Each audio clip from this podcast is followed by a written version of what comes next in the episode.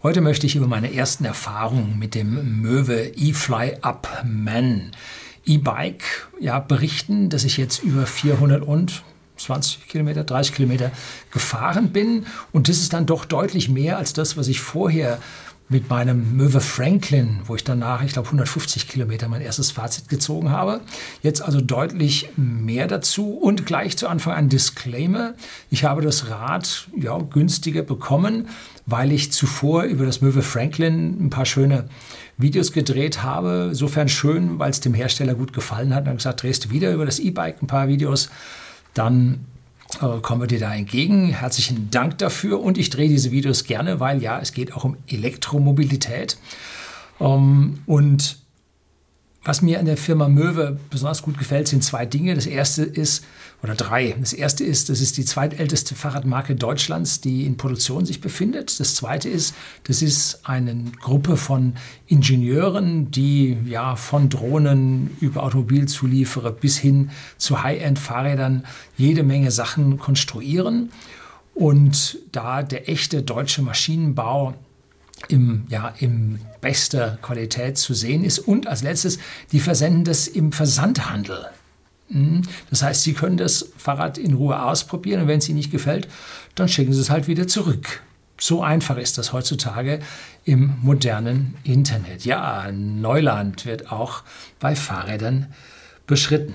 Das Fahrrad ist also voll montiert, kommt in einer riesigen ja, Schutzverpackung. Und da blende ich immer so ein paar Bilder ein, wie ich mich hier, wie man das dann auspackt und wie man dann damit ja, oh, gleich losfahren kann, wenn man den Lenker gerade gestellt hat. So, jetzt geht es dann ins Detail. Ganz am Ende gibt es dann auch noch Kritik am Fahrrad und das Zubehör, was ich mir gekauft habe. Herr Lüning, erzählen Sie vom Zubehör. Was für einen Helm haben Sie und so weiter. Ja, auch das kommt. Bleiben Sie dran.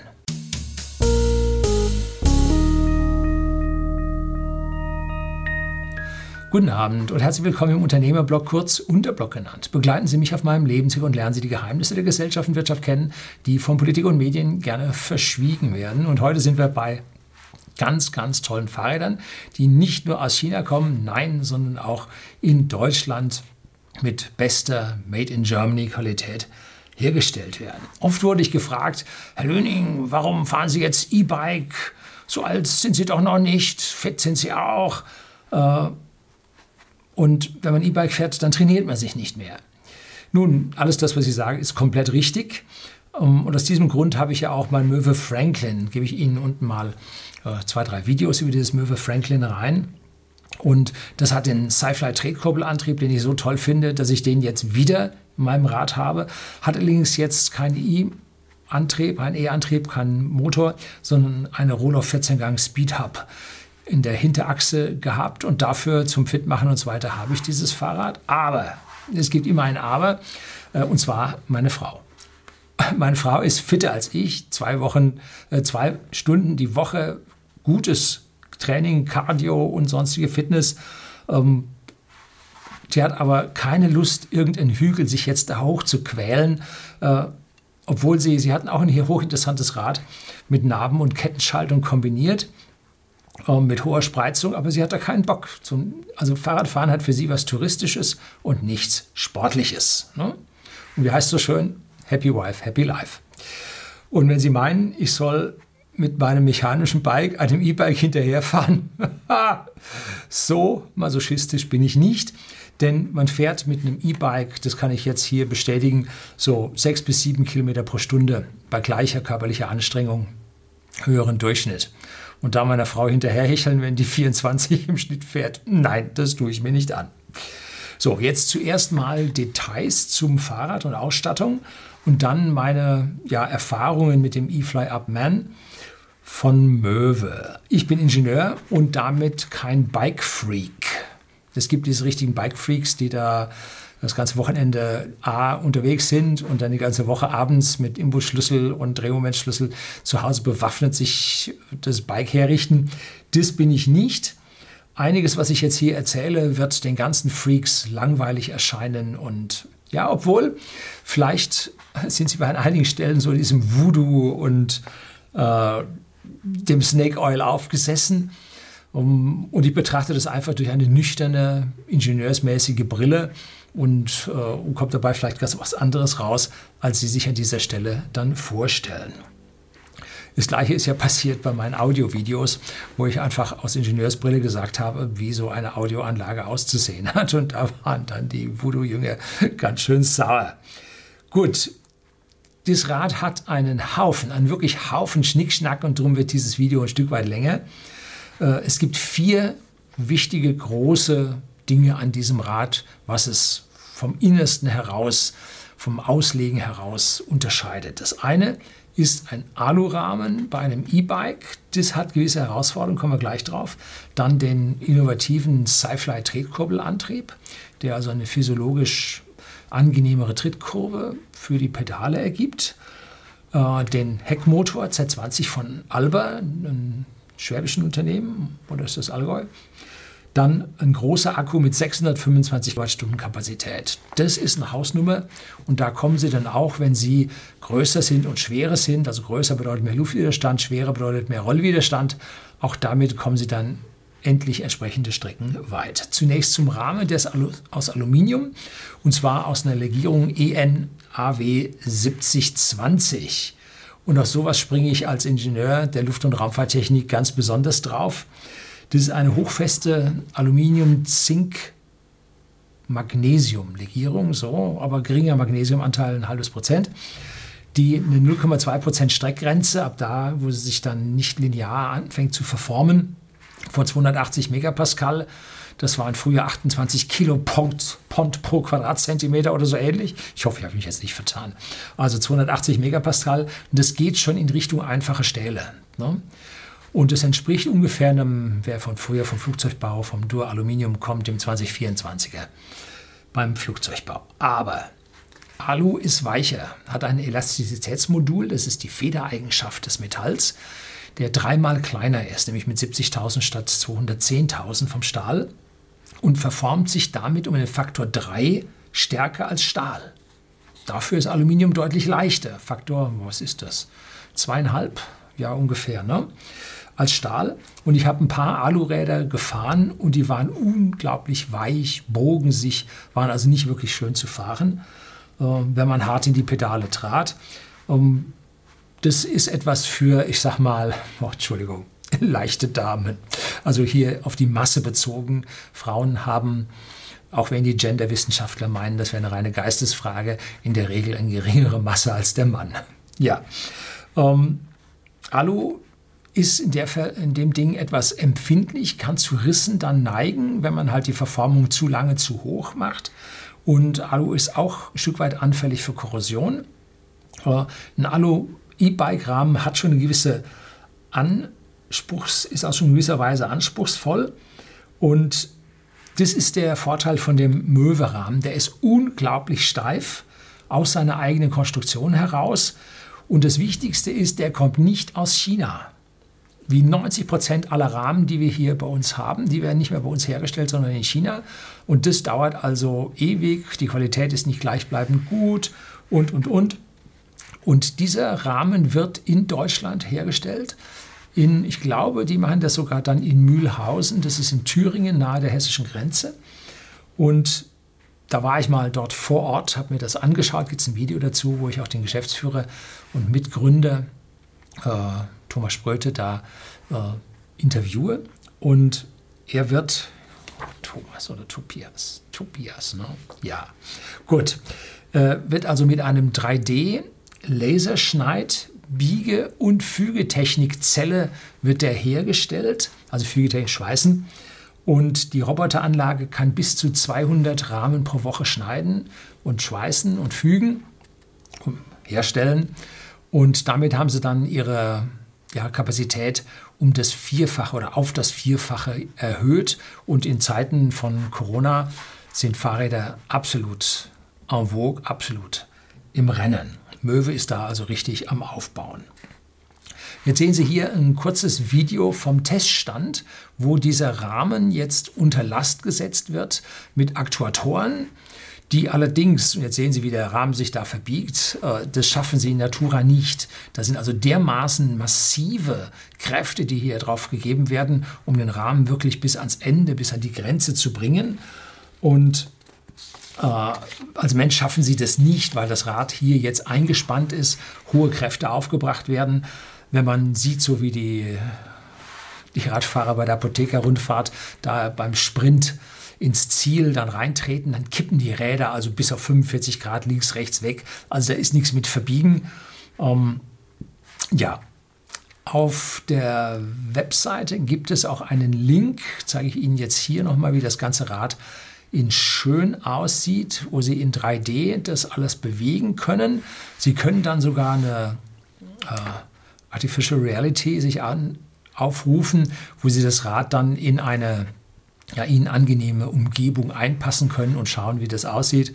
Gut, also für mich geht es um die inneren Werte und jetzt nicht von außen, wie das Rad dann bei mir zu Hause aussieht.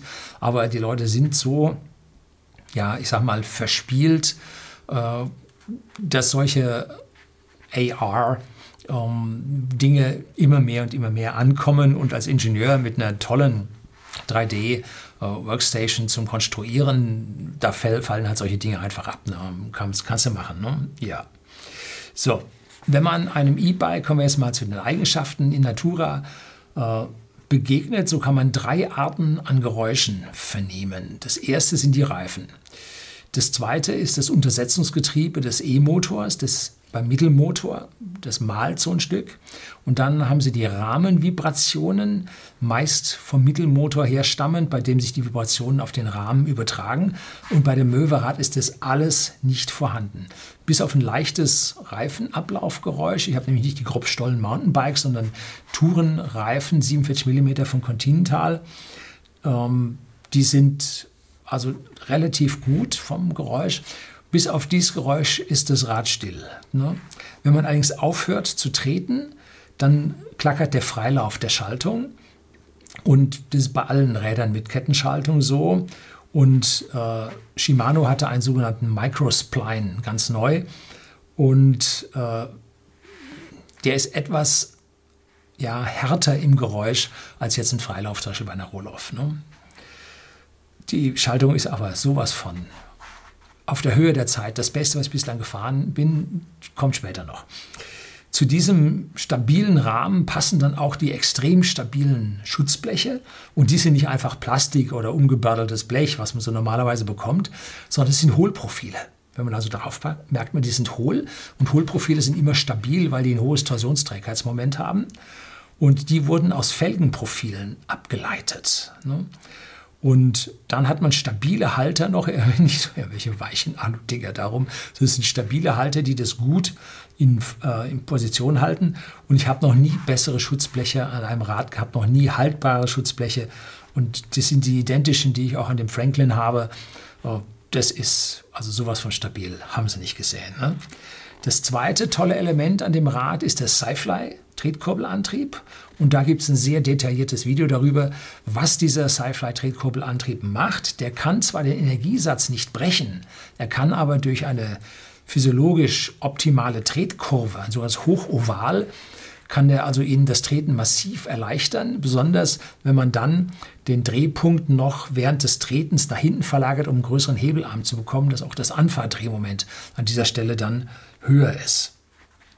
Das ist also mit dem Koppelgetriebe, das ist ganz, ganz toll. Ich versuche Ihnen mal jetzt auch noch hier ein Video davon einzublenden. Ich hoffe, ich finde das noch von dem alten Video, dass Sie sehen, wie dieser Sci-Flight-Kurbelantrieb, diese Tretkurve am, ja, am Tret, nicht Tretlager ist falsch, am Tretgetriebe hier verändert. Da man E-Bikes auch über 25 km pro Stunde hinaus treten kann und je mehr sie über diese 25 km pro Stunde hinaus treten, umso geringer wird der Energieverbrauch, macht dieser Sci-Fly-Drehkurbelantrieb an diesem Rad durchaus Sinn. Ich habe mich jetzt mal mit einem Durchschnitt von 24,2 km pro Stunde um den Starnberger See gequält.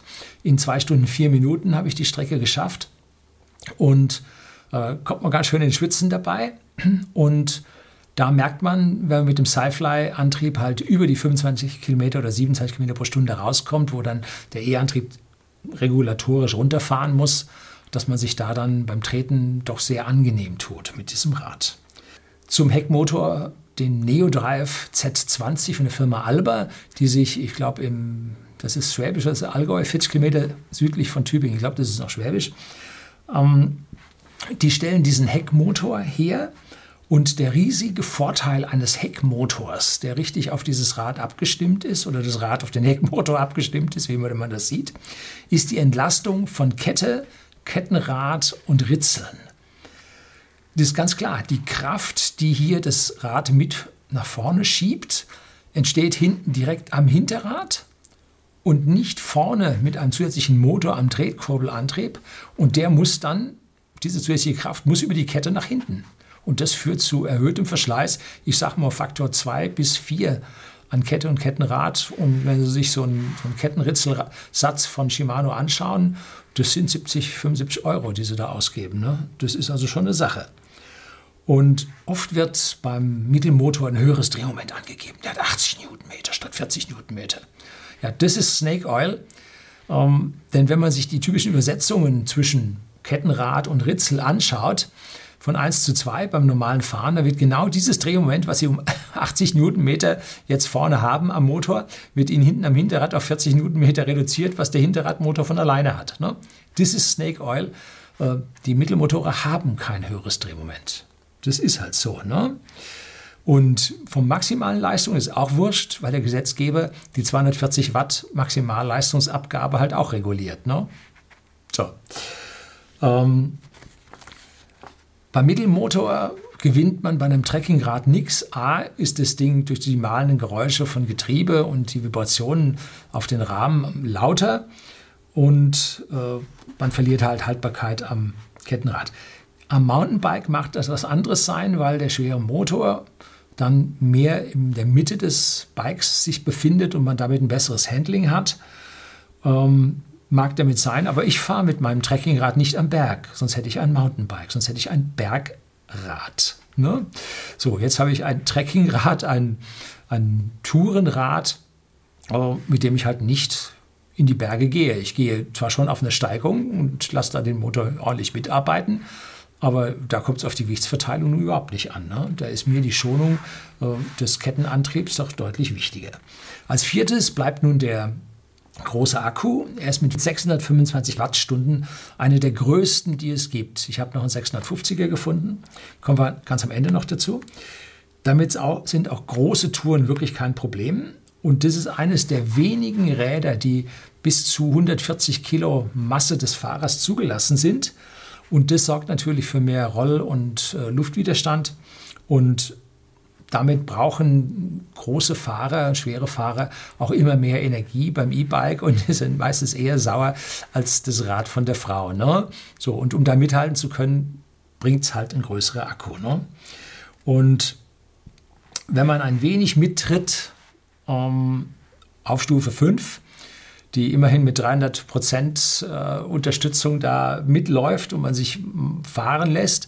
Ähm, dann kann man, habe ich ein Video gedreht, äh, Fahrten wir Starnberger See, wenn man also sich total fahren lässt und noch nicht mehr mit dem Schweißtröpfchen zu Hause ankommt, dann kommt man so 72 Kilometer weit und jetzt habe ich mal ordentlich drüber getreten und dann kommt man fast 100 Kilometer weit mit dem Ding. Also hier haben sie dann schon Schweiß auf der Stirn, keine Frage. Mein Sohn musste ich mit seinem kleinen China-Akku äh, dann noch vor Ende der Rundfahrt um den See, der hat da Videos von mir auch noch gedreht, die Sie in dem Video dort finden, ähm, ja, den muss ich am Ende noch mit abschleppen. Ne? Das war schon krass. Hat das Rad jetzt meine Erwartungen erfüllt? Ja, voll und ganz. Die Stabilität des Rads ist auf einem noch höheren Niveau als mein Franklin. Das hat man kaum glauben können. Und das muss ja auch sein, weil man statt meiner normalen biologischen 75 Watt, die ich so trete, habe ich jetzt mal ausgerechnet über Luftwiderstand und Rollwiderstand, äh, muss ich nun mit bis zu 250 Watt oder bin ich mit bis zu 250 Watt regelmäßig unterwegs.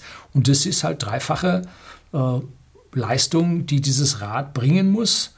Und dazu muss es stabiler sein, wenn es die gleichen Stabilitätsanforderungen erfüllen soll. Und damit kommen wir jetzt zum einzigen großen Nachteil, den das Rad hat. Der Sci-Fly-Antrieb wiegt mehr als ein normaler Tretkurbelantrieb.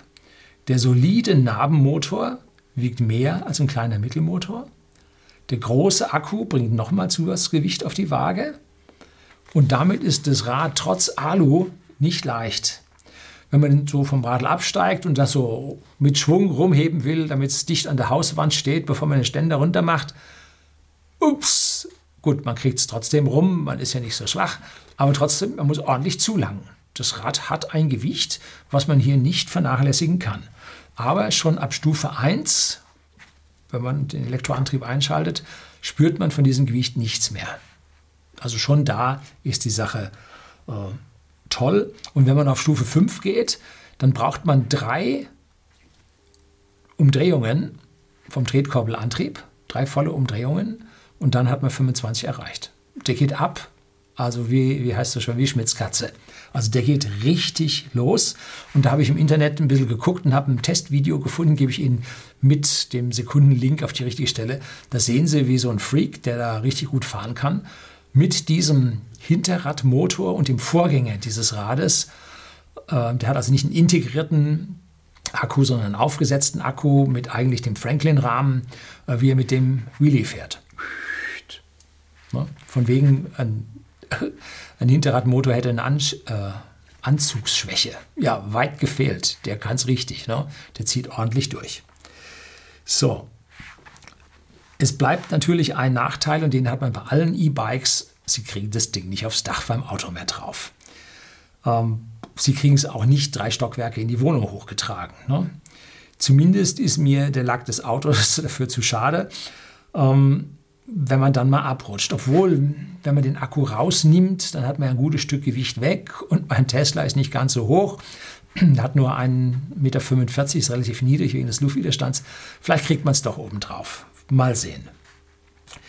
Das Fahren des Rades ist kinderleicht, auch das Losfahren. Man sieht so hin und wieder Leute, die dann so da drauf wackeln und dann müssen sie treten und dann haben sie nicht den richtigen Gang drin und dann müssen sie wieder runter und so.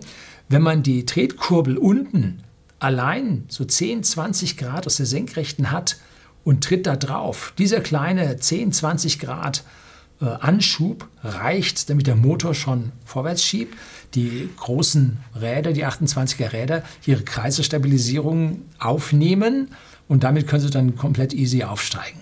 Also selten ein Rad gehabt, was sich, ihr habt den Sattel mir jetzt richtig hochgestellt, um hier ergonomisch besser unterwegs zu sein. Äh, das, wie das losfährt, das ist also richtig toll. Äh, es gibt einen Nachteil bei diesem äh, NeoDrive Z20. Jetzt gleich kommen noch Bezeichnungen, die ich alle ablese. Ne? Das ist was für Spezialisten. Dieser NeoDrive Z20 hat einen Nachteil. Wenn man den anschaltet, und es ist morgens früh, wenn der also über Nacht in Tiefschlaf gegangen ist, der Akku verliert keine Kapazität über Nacht, dann braucht er so, ich sag mal, 10 bis 15 Sekunden, bis er da ist. Man muss also da einen richtigen Boot machen. Das ist langsam, das heißt, man schaltet das Ding erst an, und dann setzt man sich den Helm auf, äh, macht einen Ständer hoch, schiebt es aus der Garage raus und dann ist das Rad, ist das Ding schon da. Ne? Also diese 10, 15 Sekunden Gedächtnis, das ist untertags, ist das schneller, da geht er also nicht ganz so tief in, ins Schläfchen rein. Die Bedienung des NeoDrives ist ansonsten vergleichsweise einfach. Vorne am Bediensatelliten drückt man drauf, dann geht der NeoDrive an und dann hat man eine Plus-Minus-Wippe äh, geht immer bei Null los. Ich glaube, das ist sogar gesetzlich Pflicht. Und dann drückt man da fünfmal drauf, dann ist man auf Stufe 5. An der Seite gibt es noch zwei Tasten. Die eine schaltet das Licht ein und wieder aus. Da gibt es eine Anzeige im Computer. Und die zweite Taste an der Seite dient dazu, drei einfache Menüs vom NeoDrive durchzuschalten. Besser als nichts ähm, weil man muss dann nicht vom Lenker weggreifen.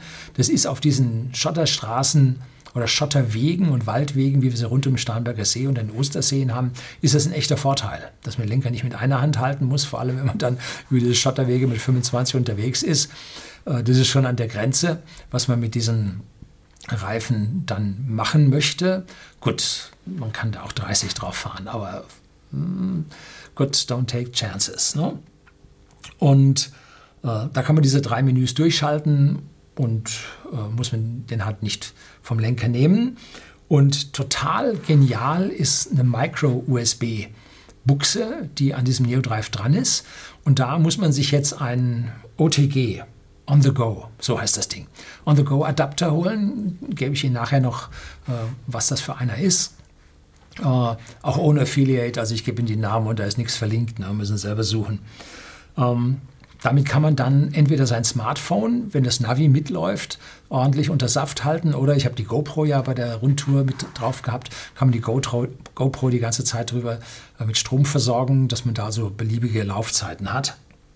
Das ist eine tolle Geschichte. So, und jetzt kommen wir zu den Zukaufteilen, die sich also nicht um dieses Kernfahrrad kümmern. Und die Gangschaltung mal zuallererst zu nennen, ich bin kein Freund von Gangschaltungen gewesen. Dann haben die Leute immer gesagt, Herr Lüning, probieren Sie mal Gangschaltung aus, ganz tolle Geschichte und so. Ich kenne das seit meiner Jugend, seit meinem 15. Lebensjahr, was diese Kettenschaltung an Pflege und Einstellarbeit und so weiter benötigen. Und das ist glücklicherweise anders geworden. Man stellt heute die zwei Anschläge ein und dann schaltet man da mit Klick-Klack mit dem sequentiellen Getriebe durch. Das ist eine super Sache. Und diese Gangschaltung ist die beste, die ich bislang gefahren bin. Äh, ich war bislang, wie gesagt, kein Freund von Kettenschaltung und ich bin auch in, in Sydney, ja, ich äh, Stadttour mit dem Radl gemacht, äh, hat mir die Gangschaltung auch nicht so wirklich gefallen.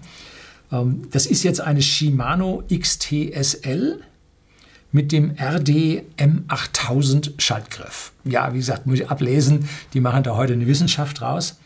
Und das Ding hat die Rapid Fire Plus Technologie. Was ist das? Habe ich extra gegoogelt. Und zwar kann man mit dem Trigger, ja, das ist der Schalthebel, äh, kann man mehrere Gänge auf einmal schalten, bis zu vier. Das heißt, wenn Sie äh, jetzt zum Stand runterrollen und sagen, oh, jetzt muss ich ja noch äh, auf einen kleinen Gang schalten, ähm, damit ich nachher beim Anfahren besser wegkomme, was beim E-Bike nicht so wirklich erforderlich ist, aber wenigstens vom elften Gang wollen Sie dann auf den fünften schalten. Ähm, dann drücken Sie da einmal durch kräftig rein, dann schaltet er vier Gänge. Sie können kurz wenig drücken, schaltet ein, etwas tiefer, schaltet zwei, dann drei und am Anschlag schaltet dann vier Gänge auf einmal. Und es gibt auch genau ein Multi-Release, habe ich auch nachschlagen müssen. Das ist der zweite Hebel. Den muss man jetzt dann in die andere Richtung drücken und da kann man auch vier auf einmal schalten. Das ist, wenn Sie da äh, mit drei Tretkurbelumdrehungen auf 25 beschleunigen, dann ist das toll, dann drücken Sie da zweimal drauf und dann sind Sie vom ersten Gang sind Sie schon im achten. Ne? Das ist also eine super Geschichte. Ähm, dann hat das Ding noch eine extra Kupplung, ähm, die man ja, wenn man ganz normal fährt, nicht schalten muss, aber man kann sie hinten von Hand äh, noch schalten, bevor man das Rad rausnimmt, zum Platten zu wechseln oder so, muss er natürlich die wieder entspannen. Äh, damit wird die Spannung der Kette erhöht und dann schlägt die im Gelände nicht so. Ne? Dann lässt sich auch präzise mit dem Ding schalten. Jo, hinten neben dem Motor sitzt der Elffach-Ritzelsatz. Das ist ein Shimano XT CS M8000. Das ist ein riesen Pizzateller. Das ist Wahnsinn. Das kleinste Ritzel sieht man kaum, hat elf Zähne und das größte hat 42 Zähne. Und wie sich das so gehört, die kleinen Ritzel, auf denen man häufiger fährt, ich fahre meistens so auf 8, 9 und 10. 11, da muss man schon auf die 30 kommen, dass man den nutzen kann. Äh, und die sind dann mit 11, 13, 15, 17, 19, 21 Zähnen alles Primzahlen. Und das ist wichtig bei den Übersetzungen, dass man hier nicht äh, Vielfache von Kettenrad und Ritzelrad hat, die sich dann ungleichmäßig abschleifen würden, ne? sondern Primzahlen sorgen immer dafür, dass andere Zähne mit anderen Kettengliedern in Eingriff kommen und sich so ein gleichmäßiges Verschleißbild von der Kette bildet. Nachher haben wir dann noch 24, 28, 32, 37 und 42 als größtes. Und das ist ein Übersetzungsverhältnis von 1 zu 3,8. Das ist gewaltig. Ich glaube, da gibt es noch einen anderen Ketten, äh, Ritzelsatz, und zwar den, den kleineren Ritzelsatz, der geht dann drauf bis 52, meine ich, dass man hier dann mit dem Sci-Fly Kettenrad, das ist also nicht von Shimano, sondern weil es diese ovale oder ja, mehr äh, vierfach oval Form hat, ähm, weil das 52 Zähne hat, wird das von denen selbst hergestellt. Äh, da könnte man also dann ein 1 zu 1 mit einem leichten Umsatz hinten und einer entsprechend längeren Kette dann auch hinbekommen. Aber mit den, dem bärigen Motor, der die 250 Watt dann nur als Limit im Dauerbetrieb hat, beim Anfahren hat er doch dann ein ordentliches Stück mehr. Ähm, darf also dann Überhöhung beim Anfahrdrehmoment zeigen. Und da kommt man dann schon auch ordentlich weit. Ne? Und auch steil bergauf auf einer Schotterstrecke, da im ersten Gang zu fahren, so mit, sagen wir mal, bis 10, 11, 12 Kilometer pro Stunde, das geht, das schafft man dann mit ein paar Schweißperlen, aber man schafft das dann ganz gut bergauf. Mit diesem 52er Zahn äh, Kettenrad vorne hat man dann ein Verhältnis von 1 zu 1,24 bis 1 zu 4,73. Da kann man schon ganz schön schnell mitfahren. Die Bremsscheiben, mein Gott, ich habe hier noch zwei Seiten, das ist ja Wahnsinn. Die Bremsscheiben sind Shimano Deore, wenn man das so ausspricht, XTSMRT 86, wer es wissen will. Die Bremsgriffe sind auch Shimano Deore XTBLM 8000, die 8000 hat man doch schon mal. Und die Bremssättel sind die XTBRM 8000. Jo. Äh, geht feinfühlig bis zum Blockieren und ich habe die Bremsen noch nie an starken Bergen herangenommen. Äh, auf langen Bergstrecken gibt es ja auch noch die Rekuperation. Ne? Die ist zweistufig. Und dann habe ich mir gedacht, was soll die kleine Stufe? Was soll die Stufe 1 bei Rekuperation? Genau beim Tesla gibt es eine sanfte und eine starke. Was will ich mit der sanften Stufe? Aber bei längeren, schwachen Gefällen, da hilft einem die schwache Kurve, dass man die Energie jetzt nicht gegen den Wind, äh, Luftwiderstand bei den hohen Geschwindigkeiten fährt, sondern nimmt die Geschwindigkeit durch die Rekuperation ein Stück weit zurück und man schafft tatsächlich wieder Energie in den Akku zurück. Ne? Das ist eigentlich relativ schön gemacht. Man muss dann allerdings, wenn man von Rekuperation auf Schalten, äh, aufs Weiterfahren und mit Unterstützung umschaltet, muss man relativ zügig schalten, sonst am Ende äh, fastelt man sich da und der bremst einen zu stark ab. Ne? Die Federung der Vordergabel gefällt mir besser als bei meinem Möwe Franklin. Die ist dort ein bisschen straff. Das, jetzt gibt es also weitaus weicher. Und jetzt muss ich Ihnen ein Ding vorlesen, da habe ich nur den Kopf geschüttelt. Das ist eine Kinesis 7075 AL Tapered RockShox Paragon Gold mit dem Steuersatz Cane Creek 40 Tapered ZS 44-28.6 was immer das heißen soll. Eine einzige Zahl verstehe ich, 7075. Das ist wieder Aluminium und zwar ein hochfestes Aluminium mit Streckgrenzen bis zu 500 Megapascal. Das geht schon langsam in ordentlichen Stahl rein und diese, ja, äh, die Gabeln, die Vordergabeln, die sind halt mechanisch sehr hoch belastet und da braucht man dann schon was ordentliches an Aluminium oder dann normalerweise nehmen die Leute Stahl. Das ist also ein richtiges, richtiges Aluminium, was man für hochfeste äh, Teile im Flugzeugbau braucht. Die Federgabel lässt sich blockieren, dass sie also nicht federt. Ähm, das habe ich nie so richtig akzeptiert. Es ist klar, äh, so ein Dämpfer schluckt Energie. Ein Dämpfer vernichtet Energie, macht daraus Wärme. Wenn man also nun fährt und seine Kraft sparen will, sollte man nicht in die Federung treten, sondern äh, man sollte eine harte Einstellung haben, dass man hier gegen den Berg tritt oder so. Ne? Äh, aber was federt dann? Nun, mein Rücken. will ich das? Nein, das will ich nicht. Also bei mir bleibt diese Federung grundsätzlich an. Wofür habe ich das? Ne? Ähm, zusätzlich hat wohl, ja, hat mein, mein Franklin-Rad hat keine Federung am Sattel. Mountainbikes haben ja häufig ein komplett gefedertes Hinterrad. Bei Tourenrädern ist das nicht so. Und da hat er jetzt aber eine Federung am Sattel. Und das ist eine, der Sattel ist ein Ergon ST Core Prime. Ja. Und ich bin jedoch etwas zu leicht für die Federung, die in dieser Sattelstange eingebaut ist. Und zwar ist das Synthase P6 7075. Aha, wieder hochfestes Aluminium mit G2 LT bei Schulz. Äh, ja, ist eine Sattelstütze mit einer Parallelogrammführung, Viergelenk. Und da drin ist eine Feder, die dann entsprechend diese Federung des Sattels in der Stütze verursacht. 70, 75, wie gesagt, hochfest. Und das LT steht einfach für einen längeren Federweg. Die lässt sich jetzt nicht stufenlos einstellen, was manche Sattelstützen von unten im Imbus können, wo man da die Vorspannung der Feder verändert. Hier muss man dann die Federn tauschen, wenn man nun da eine andere äh, Federkennlinie haben will. Aber leider, wie gesagt, nicht stufenlos. So, nun könnte man dann die ganzen Komponenten alle nacheinander aufzählen, schauen sich die Möwe Webseite an, da sind unter technischen Daten all diese Dinge aufgeführt. Ist also krass, was es da an Licht, an Lenker, Vorbau, Griffe, äh, Schlösser, Ständer, ich habe bestimmt eine Menge vergessen. Und das sind alles Zulieferteile. Ist wohl heute so wie bei den Fahrrädern, äh, bei den Autos, bei den Fahrrädern so wie bei den Autos. Man hat wahnsinnig viele Zulieferteile. Bloß beim Fahrrad zählt heute der Zulieferer. Während man versucht bei den Autos das tunlichst zu verschweigen und wer will heute schon einen chinesischen Zulieferer benennen, muss man beim Fahrrad Ross und Reiter benennen. Ne? Und damit findet man nichts Chinesisches am Rad. Hm? Äh, ja, vielleicht doch. Und zwar die Lithium-Ionen-Zellen im Akku. Da gibt es also eine ein Drittel, ein Drittel, ein Drittel Chance, dass sie entweder aus Japan, Südkorea oder aus China kommen. Aufmachen werde ich das Teil nicht. Von außen habe ich es nicht so erkannt.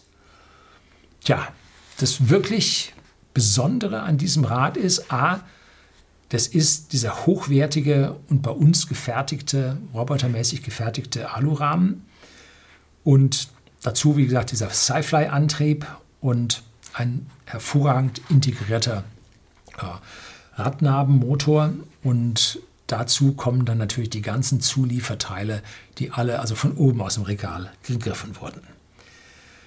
Kann ich das Rad empfehlen? Wie schon gesagt, ja, auf jeden Fall. Mit vier Dingen muss man sich anfreunden, beziehungsweise man muss sie tolerieren. Jetzt sind wir langsam bei der Kritik gekommen. Und zwar, a, das Rad ist nicht billig. Das muss einem klar sein. Ähm, das Rad kostet 5200 Ungrad. Äh, wobei, wenn ich mich so im Internet umschaue und so mir so Räder anschaue, da gibt es viele Räder, die kosten mehr und haben noch nicht mal Elektroantrieb. Also da hat sich etwas entwickelt bei unserer Fahrradkultur, das ist heftig. Aber das Rad wird seine Jahrzehnte halten und wer regelmäßig in die Arbeit damit fährt, der kommt also mit 1 Euro Abschreibung pro Tag mit dem Rad hin. Ne? Und wenn ich 20 Kilometer mit dem Rad in die Kreisstadt gefahren bin, hier nach Weilheim, äh, da hatte ich nicht mal ein Tröpfchen Schweiß auf der Stirn. Also das ist als Fahrrad zum in die Arbeit fahren geeignet, wenn man ohne Unterstützung richtig mit Muskelkraft, mit 100% Muskelkraft dann fährt, dann steht einem schon der Schweiß und wenn sie dann nicht duschen können, ist halt ein bisschen schwierig. Ne? Das zweite ist, die Funktionen des Bordcomputers sind begrenzt. Zeiten und Strecken liefert er. Es gibt auch einen Trip, den Sie zurückstellen können, auch gut. Es gibt aber keine Durchschnitte und keine Berechnungsfunktionen. Es gibt eine einzige Berechnung, das sind Kilokalorien, die Sie verbraucht haben. Wie will der das rechnen, wenn er mein Gewicht nicht kennt? Nee, also das ist schon grob geschätzt, völlig unnötig und wahrscheinlich nicht passend. Ne? Äh, aber am Ende sind für mich diese Funktionen sowieso völlig egal. Ich habe nebendran mein Smartphone und da läuft ein GPS-Tracker drauf, da läuft das Navi drauf. Äh, da brauche ich all diese Funktionen, brauche ich nicht. Ich habe mir stattdessen eine tolle Halterung gegönnt. Ähm, und dann kann ich das Phone auch noch am Akku anschließen, dass das also geladen bleibt. Äh, ansonsten ist ja mit dem Navi bei den Smartphones normalerweise eine Stunde Schluss. Und das ist an dieser Stelle jetzt nicht der Fall. Was habe ich noch für ein Problemchen? Nun, das Schloss klemmt, wenn man es abschließen will. Ich weiß es nicht. Ich habe nach vorne gezogen, nach hinten gedrückt, probiert und probiert. Und wenn ich dann so fünf, sechs, sieben Mal das Ding drücke, dann endlich geht es zu. Das wird wohl ein Fall für die Garantie werden. Naja, vielleicht spielt es sich auch noch mit stärkerem Gebrauch ein. Hier auf dem Land brauche ich das nicht. Ne? Bei uns wird nichts gestohlen. Ähm, das Fahrrad hat auch noch ein Schloss mit einer extra äh, Stahlseil dazu, was ich gar nicht mitnehme, um dieses extra Kilo zu sparen. Äh, Brauche ich nicht. Ne? So. Die Hinterradbremse quietscht ein bisschen, wenn man heftig bremst. Vielleicht ist das auch noch jetzt Sache des Einfahrens. Ich werde mir mal so einen Bremsenreiniger kaufen. Ne? Vielleicht ist da noch ein bisschen Öl auf der Bremsscheibe. Ich weiß es nicht. So, und dann kommt jetzt das Zubehör, nachdem ich oft gefragt wurde, was haben Sie denn für einen Helm, Herr Löning? Nun, und da habe ich mir ein bisschen mal schlau gemacht, ein bisschen rumgesucht, ein bisschen gelesen. Und dann ist ein Alpina Mythos 3.0 LE geworden. Ähm, das Ding hat ein perfektes Preis-Leistungs-Verhältnis. Das Ding kostet 90 Euro. Und den kann man dann sogar so groß einstellen, dass man eine Mütze für die Übergangszeit, wenn man morgens hier im Voralpenland äh, im Frühjahr losfährt, dann möchte ich eine Mütze haben. Ne? Besonders wenn man da oben äh, nicht so viel Isolierschicht hat. Ne? Geht also ganz toll. Vorne sind Lüftungsschlitze drin oder überall sind Lüftungsschlitze drin und vorne haben die noch ein Netz drin dass da also keine Biene durchfliegt und einsticht. Ne? Wenn man bei uns hier am See fährt, wir haben dieses Jahr mal wieder eine Insektenplage, das klackert einem auf Helm und Brille, das ist also uns ins Gesicht. Äh, woran erkennen Sie den freundlichen Fahrradfahrer an den Fliegen zwischen den Zähnen? Ne? Also hier geht es mal wieder ab und da bin ich froh, dass ich in diesem Helm oben dann auch das Netz drin habe. Und an den Schläfen und hinten am Hinterkopf ist der Helm weiter runtergezogen als andere, dass man hier dann auch ein bisschen mehr Sicherheit hat. Dann als zweites habe ich eine Smartphone-Halterung, wie gesagt, für ein Motorrad mir gekauft. Und das ist eine Premium, Premium, wie auch immer, Travelmate GT. Und weil sie für Motorräder ist, ist sie stabiler als andere. Und man hat nicht diese Bänder, die man dann immer so von der Ecke dann drüber machen muss, sondern der hat so einen Federmechanismus, der, wenn man das Handy reindrückt, klack von außen vier Halterungen reinfährt ein tolles Ding, unter 20 Euro, ein Preis-Leistungs-Verhältnis unerreicht. Dann habe ich das On the Go, das OTG-Ladekabel von Posugear. Das ist mit 7 Euro vergleichsweise teuer für ein Kabel, aber es ist stabil. Es hat metallisierte Oberflächen, wahrscheinlich sind es Kunststoffstecker, haben aber eloxierte Oberflächen äh, sieht mir auch wasserfest aus, sehr stabil. Und als viertes habe ich dann noch eine Satteltasche von Thule und die wurde mir hier postwendend als äh, Rentnertasche attestiert. Äh, nun, Rentner bin ich noch lange nicht, daher noch zehn Jahre vor mir. Aber mit den Jahren der Erfahrung legt man weniger Wert auf Optik und äußeres Erscheinungsbild und wie schaut denn das aus und so, denn auf das Zweckmäßige. Darauf kommt es ja primär an. Sie hängt seitlich und behindert damit nicht beim Aufsteigen. Sie ist weich und kann damit Stöße ab, wenn man irgendwo hängen bleibt. Zum Beispiel in der Garage neben dem Auto macht man keinen Kratzer ans Auto, weil sie weich ist. Ähm, sie ist wasserdicht, weil sie ein Kunststoffding ist. Sie ist nach oben so eingerollt, dass man sie aufrollen kann und noch mehr reinbekommt. Äh, kann man das Volumen ein Stück weit vergrößern. Und ein Schnellverschluss mit einer tollen Seilzugbedienung lässt also die Tasche einen super schnell abnehmen. Dazu gibt es eine Magnethalterung unten, äh, die dafür sorgt, dass man beim Fahren auch auf sehr unebenem Grund die Tasche hinten nicht schlagen hat, sondern der Magnet hält das ganz toll. Äh, ja, was wäre denn die Alternative? Sollte ich mir äh, eine Stunde lang mit dem Rucksack fahren? Wozu habe ich ein Fahrrad, das mir das Teil fährt? Muss ich dann nicht zusätzlich noch tragen? Blödsinn. Äh, Topcase wie beim Motorrad nun, das ist hart, da kriegst du nicht immer alles rein. Ne? Das merkst du spätestens dann, wenn du den Helm beim Motorrad nicht reinbekommst. Ne? Musst du Topcase entsprechend groß nehmen. Ähm, äh, dann als Alternative gäbe es noch einen Korb, so wie man die Damen beim Einkaufen sieht. Ähm, da muss man aber dann gegen Rausfallen sichern, was bei diesen Taschen automatisch der Fall ist. Also auch nicht so die Lösung. Meistens sind sie auch so breit, dass man irgendwo noch hängen bleibt äh, auch nicht gut. Ne? So.